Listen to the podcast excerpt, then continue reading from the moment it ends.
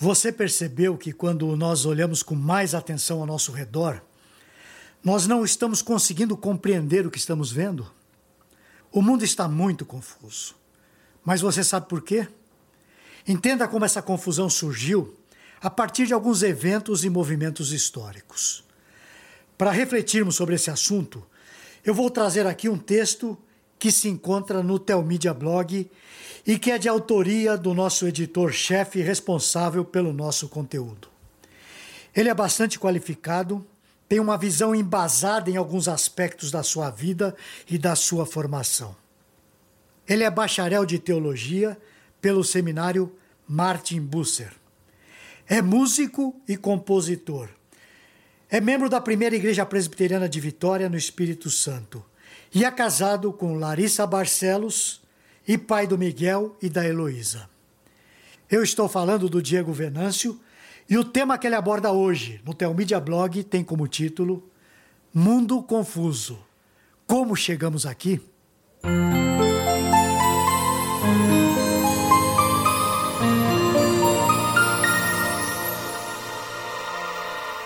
Eu vou iniciar resgatando duas imagens. A primeira imagem que eu vou resgatar tem a religião de Deus. A segunda, a religião dos homens. A primeira é aquela vista por Jacó num sonho. Uma grande escada que toca aos céus, com subir e descer constante de anjos. Essa imagem mostra que qualquer religião parte inicialmente de um movimento de Deus em busca de pecadores. Já a segunda imagem é a da construção da Torre de Babel. Os homens se empenhando em levantar uma torre que toque o céu, mostrando a sua autonomia rebelde, diante de uma ordem bem clara dada por Deus a eles de encher a terra. Passaram eras e as lutas e guerras no mundo são as mesmas. Sempre temos uma sofisticação na segunda imagem, sempre uma tentativa de autonomia rebelde.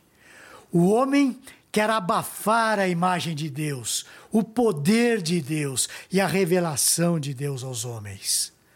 O mundo está e é confuso por perder a sua identidade. Isso acontece à medida que se distancia de Deus, quem dá significado a tudo. Em Deus nós temos todos os motivos para perseguir em vida tudo que é mais elevado em termos de relacionamentos, ensino, estudo, arte, religião e tudo mais. Já quando mantemos Deus como carta fora do baralho, a nossa referência se foi. Agora o homem, na sua teimosia, busca sentido no mundo sem Deus. Através de alguns eventos, eu vou explicar como estamos como estamos, no mundo confuso no mundo sem esperança. Eu vou dar uma breve e simplificada definição do que é o chamado modernismo, esse tempo no qual nós estamos inseridos.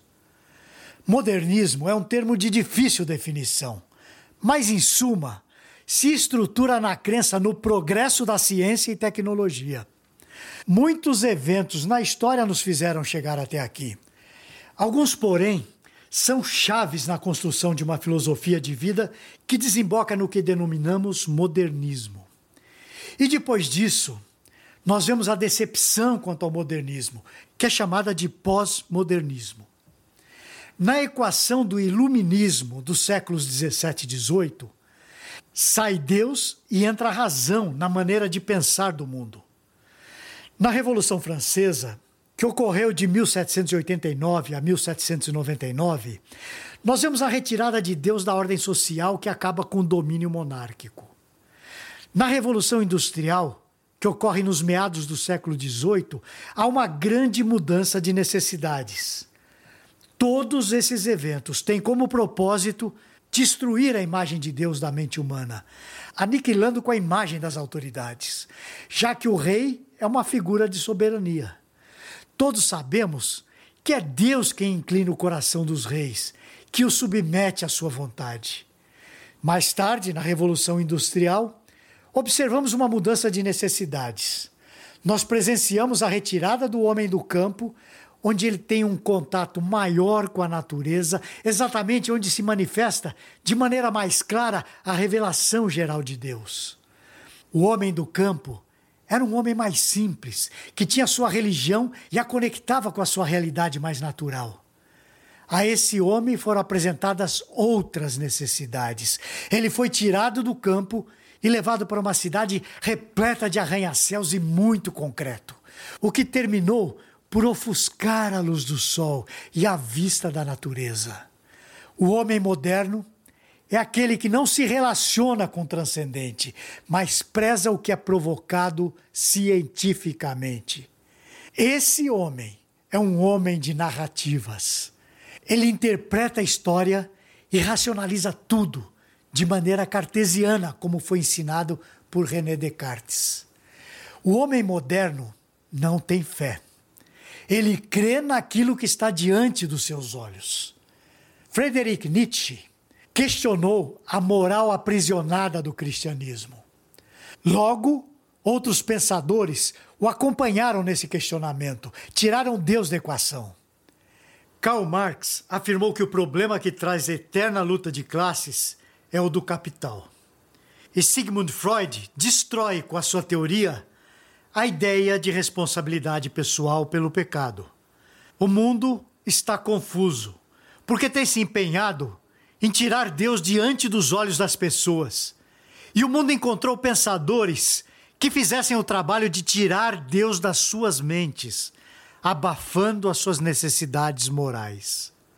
Já o pós-modernismo coloca a vida sobre a estrutura da ciência e tecnologia que compreende os afetos do homem e a sua relação com o mundo.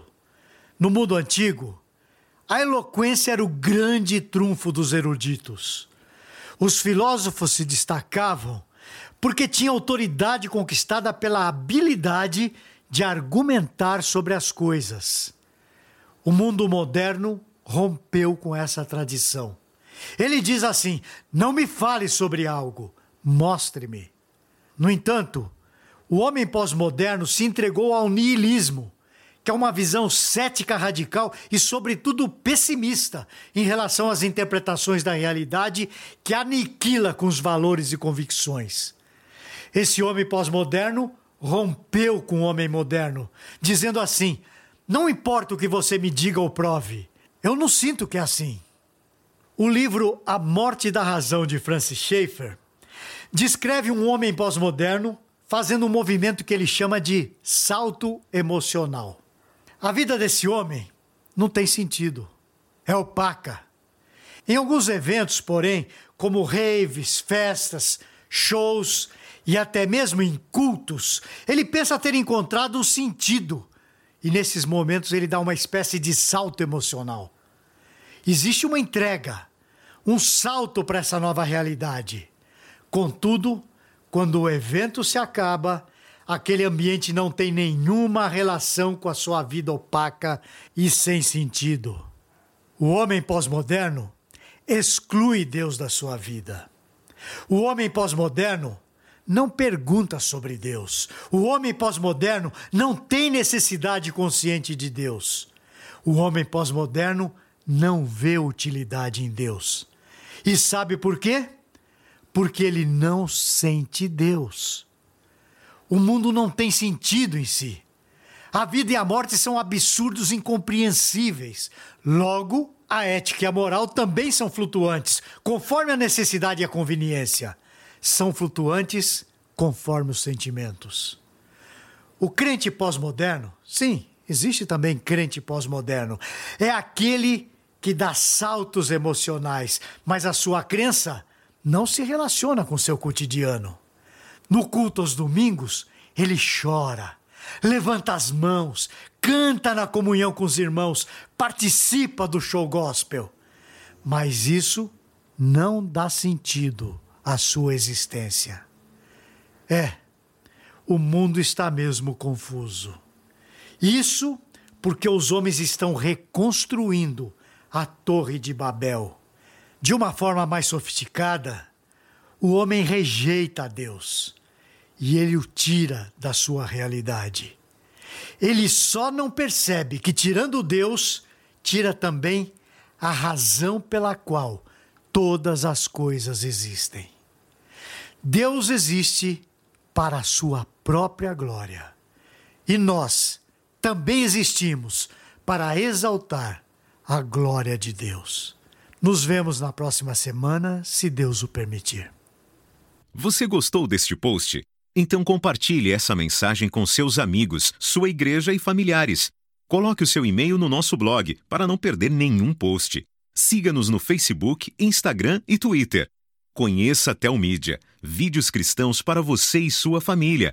15 dias grátis. Assista quando quiser, onde quiser.